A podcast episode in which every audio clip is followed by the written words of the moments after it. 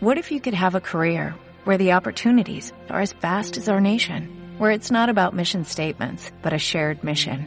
At U.S. Customs and Border Protection, we go beyond to protect more than borders, from ship to shore, air to ground, cities to local communities. CBP agents and officers are keeping people safe. Join U.S. Customs and Border Protection and go beyond for something far greater than yourself. Learn more at cbp.gov/careers. Llegó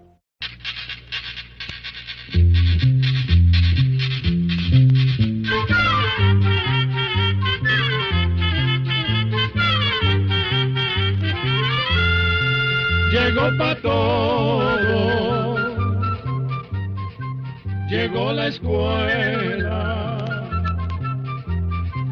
llegó la escuela, llegó por radio.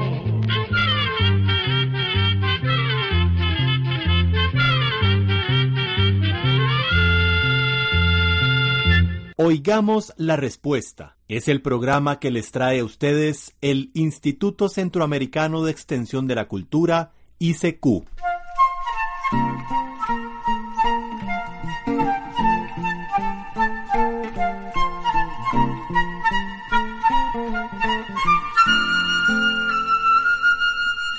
Ahora que venía de camino, recordaba una bonita canción que dice, Sale el sol por la linda mañana. Así hay miles de miles de canciones en todo el mundo que se refieren al sol, sin el cual no habría vida ni belleza sobre la tierra. Y precisamente eh, recordaba esta canción porque muchos de nuestros oyentes que nos escriben a diario nos preguntaban sobre el sol y como sabemos que este es un tema de interés para muchos de nuestros oyentes del programa, hoy tenemos una pequeña charlita sobre el sol. Pero veo que ya mi compañera está lista y con un montón de preguntas. Pero antes de entrar de lleno con esta charla del día de hoy, escuchemos esta bonita canción.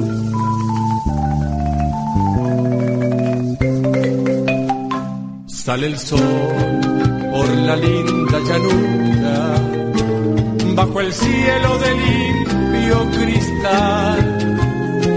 Luce el bello amatista del roble y el de rojo coral. Qué bonita se ve la colina, más parece una perla del mar que engarzada en la pampa bravía, una joya viniera a formar. Pampa, pampa, te vio el y ya nunca te puede olvidar.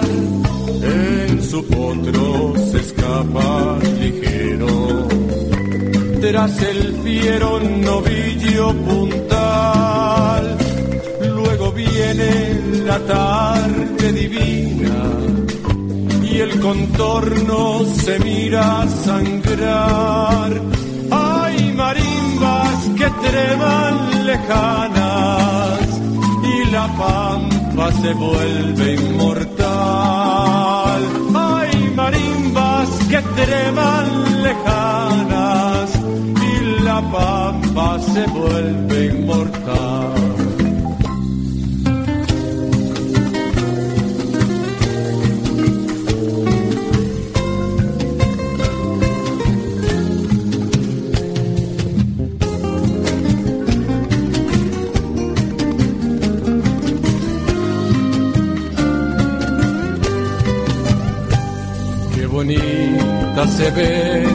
Colina, más parece una perla del mar, que engarzada en la pampa bravía, una joya viniera a formar. Pampa, pampa, te vio el sabanero y ya nunca te puede olvidar. En su potro se escapa ligero, tras el fiero novillo puntal. Luego viene la tarde divina y el contorno se mira sangrar. Hay marimbas que treman lejanas y la pampa se vuelve inmortal. Muy buenas para usted y para todos los amigos que nos están oyendo. Y muchas gracias por esta invitación. Para ir de una vez al grano y empezar con mis inquietudes, le diré una cosa. A mí me encanta comprender las cosas bien, pues si no las entiendo, de nada me sirve repetir como una lora lo que me dicen. Por eso acepté venir, a ver si así me aclaran las dudas que tengo. Lo primero que quiero preguntarles es que si las personas siempre han tenido esa curiosidad que yo tengo, de ver al firmamento. Sí, esa curiosidad y deseo de conocer las cosas que nos rodean siempre ha sido parte de los seres humanos, y una de las cosas que más ha llamado la atención desde la antigüedad fue el firmamento, y en este caso, el sol. Pero como no podían encontrarle una explicación a esa luz y a ese calor que da vida, muchos pueblos antiguos creían que el sol era un dios que todas las mañanas salía en un carro luminoso jalado por cuatro caballos, con alas, y así como esta, hay muchísimas historias más. A mí me han dicho siempre que el sol es una estrella y así lo creo. Pero ¿cómo se formó? Sí, el sol es una estrella, y la vemos en el firmamento tal como veríamos nosotros a las demás estrellas, apenas como un punto luminoso. Y como las demás estrellas, el Sol se formó a partir de una de tantas nubes de gases y de polvo que hay en el universo. Estas nubes de gases se conocen como polvo cósmico y la mayor parte de las veces están formadas de gases, sobre todo de un gas llamado hidrógeno y de pequeñas rocas y polvo. Pero espérese un momentito. Mejor vamos por partes. ¿Qué es esa fuerza de gravedad? ¿Qué es lo que hace? Sí, claro, la fuerza de gravedad es una fuerza que hace que todos los objetos, por más pequeños que sean, como el polvo o los gases, por ejemplo, se atraigan. Para tratar de explicárselo mejor, la Tierra, que es un objeto muy grande, nos atrae a todos nosotros y hace que nos mantengamos en el suelo y que si brincamos volvamos a caer. Y también hace que la luna no se escape hacia otros lugares del espacio, sino que se mantenga girando alrededor de nuestro planeta. Ya entendí. Entonces quiere decir que cuando se está formando una estrella, los gases y el polvo se van juntando por la fuerza de gravedad. Exactamente. Al principio esos gases y el polvo se van juntando muy lentamente, pero conforme se van juntando, esa fuerza de gravedad aumenta y llega un momento en que se forma un remolino aplanado. Pero cada vez más el material se va concentrando o apretando más en el centro, y entre más material se junta, con más fuerza va jalando los gases y el polvo que se encuentran más lejanos. En esta forma, después de millones y millones de años, acaba por formarse una estrella. Pero cuando todavía no se ha terminado de formar del todo, la estrella no tiene luz y se ve como una tortilla o disco que da vueltas. Sin embargo, el material se va juntando cada vez debido a que la fuerza de gravedad es cada vez mayor, hasta que llega un momento en que el gas llamado hidrógeno comienza a transformarse en otro gas llamado helio. La transformación del hidrógeno en helio produce explosiones y enormes cantidades de energía, y en ese momento la estrella empieza a brillar. Un momentito, volvamos a parar un segundo que hay algo que no entendí. Eso de que se producen enormes cantidades de energía. Claro, usted tiene razón. La palabra energía no se entiende muy bien. Podríamos decir que esa energía es tanto la luz como el calor que despiden las estrellas y en este caso el sol. Ahora sí nos entendemos. Y otra cosa, por favor. Yo he oído que el sol es grande, inmenso, pero ¿realmente el sol es muy grande? Pues le voy a contar. Como estrella, el sol es una estrella de tamaño mediano. ¿Como de qué tamaño mediano? Ah, es que hay un montón de estrellas mucho más grandes que el sol. Pero eso sí, si usted lo compara con la Tierra, el sol sí es muy grande. Voy a ponerle un ejemplo.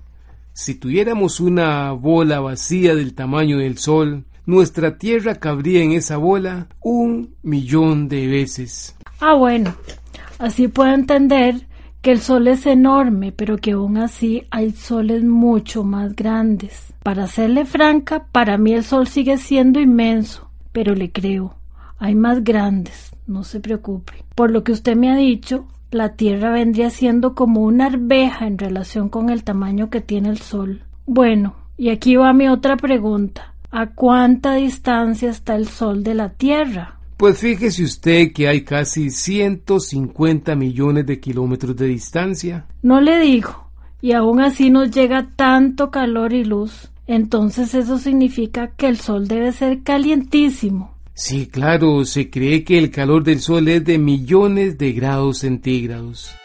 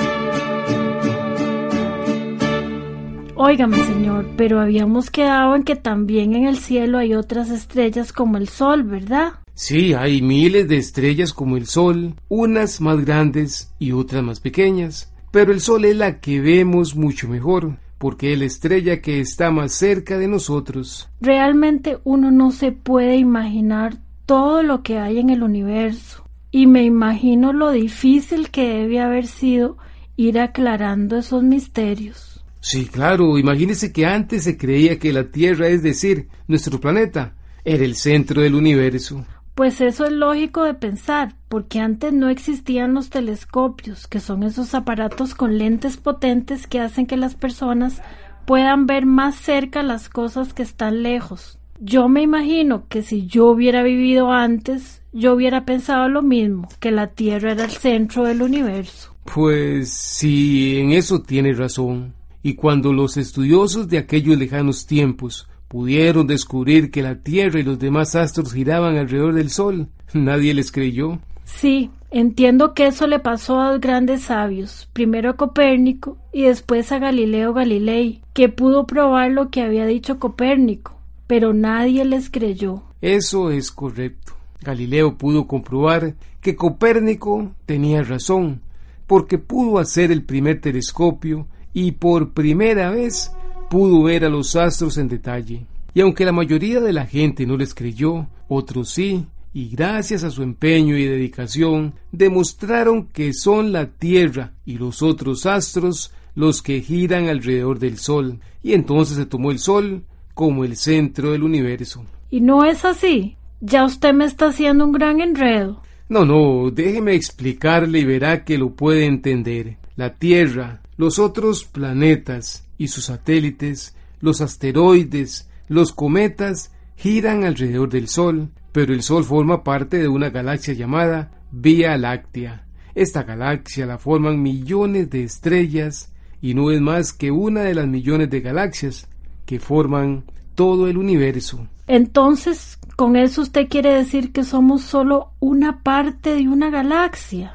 Así es. Por eso a nuestro Sol y los astros que giran alrededor de él se le dice sistema solar. Pero ese sistema solar forma parte de la galaxia que se conoce como la Vía Láctea. Ya ve, eso no lo sabía.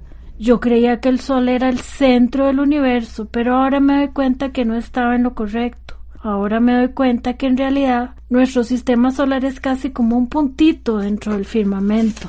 Como puede ver, amiga, siempre es bueno conversar, porque conversando se entienden las cosas mejor. Pero volvamos a nuestro Sol. ¿Qué otras preguntas tiene? Ah, tengo muchas. Para empezar, por alguna, me gustaría que me contara de las manchas que dicen que hay en el Sol. Como el Sol es una estrella formada por gases ardientes, esos gases calientísimos constantemente están explotando y así el Sol lanza al espacio su energía, es decir, su luz y su calor. Pero cada cierto tiempo aparecen en la superficie del Sol unas manchas oscuras que, según se cree, son como remolinos o ciclones producidos por partículas cargadas de electricidad.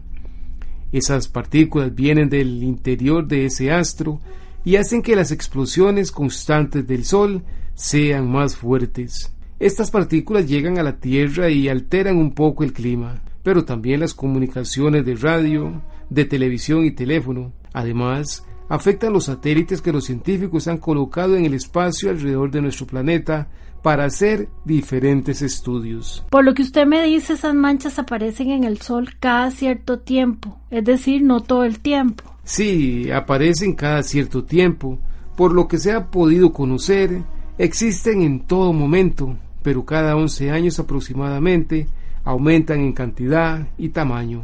Ahora tengo otra pregunta. Si el Sol siempre está ardiendo, ¿por qué esas manchas son oscuras? Muy buena pregunta. A ver si se la puedo explicar.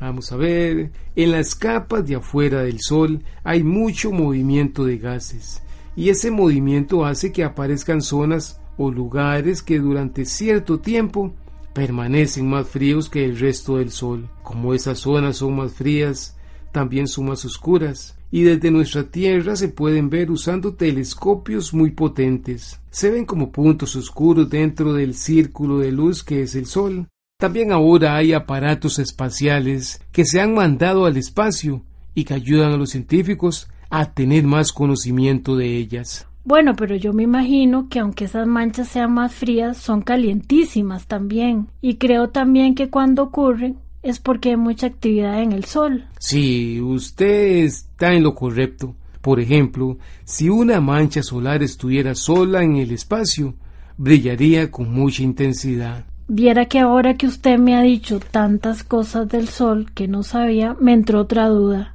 ¿El sol se mueve o está fijo en un solo lugar? Todo en el universo se mueve, y así como la Tierra y los otros planetas se mueven alrededor del Sol, también se mueven sobre sí mismos. Eso mismo pasa con el Sol. Se mueve sobre sí mismo, es decir, los gases que lo forman tienen un movimiento giratorio, como el movimiento de rotación de la Tierra. Pero aquí sigo pensando. La Tierra y los demás planetas giran alrededor del Sol. ¿Y qué pasa con el Sol? Ya le entendí. A ver, el Sol se mueve por el espacio y arrastra con ese movimiento a todo el sistema solar a través de nuestra galaxia. Este movimiento lo realiza a una velocidad más o menos de 2150 kilómetros por segundo. Eso quiere decir que a esa velocidad atravesaría toda Centroamérica a lo largo en menos de un segundo. Y aún así, a esa velocidad tan inmensa, el Sol tarda aproximadamente 225 millones de años en darle una vuelta completa a nuestra galaxia, la Vía Láctea. Así que ya puede imaginarse la inmensidad de la Vía Láctea. Para serle franca, me quedé sin palabras. Con esto que hemos hablado me doy cuenta de que este tema es de nunca acabar. Ahora siento el universo más cercano y más lejano. No sé cómo explicárselo. Siento como que me lleno de soledad, de silencio, pero a la vez llevo a todas las estrellas aquí adentro. No sé. Yo le entiendo. Con solo mirar el cielo en una noche despejada, uno se da cuenta de lo pequeñitos que somos, pero a la vez, como que ese mismo cielo nos llena de algo que todavía no podemos describir. Y por lo visto me parece que hay muchas cosas que todavía no sé del sol. Sí, sobre el sol hay mucho de qué hablar. ¿Por qué no se viene otro día para seguir este conversando sobre este maravilloso tema que es el sol y el espacio? Ah, bueno, por mí encantada. Así que pronto los visitaré de nuevo. Muchas gracias. Y con eso terminamos el día de hoy. Si tienen alguna pregunta, no duden en escribirnos. Y así llegamos al final del programa del día de hoy. Los esperamos mañana en este su programa Oigamos la Respuesta. Mándenos sus preguntas al apartado 2948-1000 San José, Costa Rica. También puede enviarnos sus preguntas al correo electrónico icq.org o encuéntrenos en Facebook como Oigamos la Respuesta. O llámenos por teléfono, código de área 506, número 2225-5338 o 2225-5438. Recuerde que comprender lo comprensible es un derecho humano.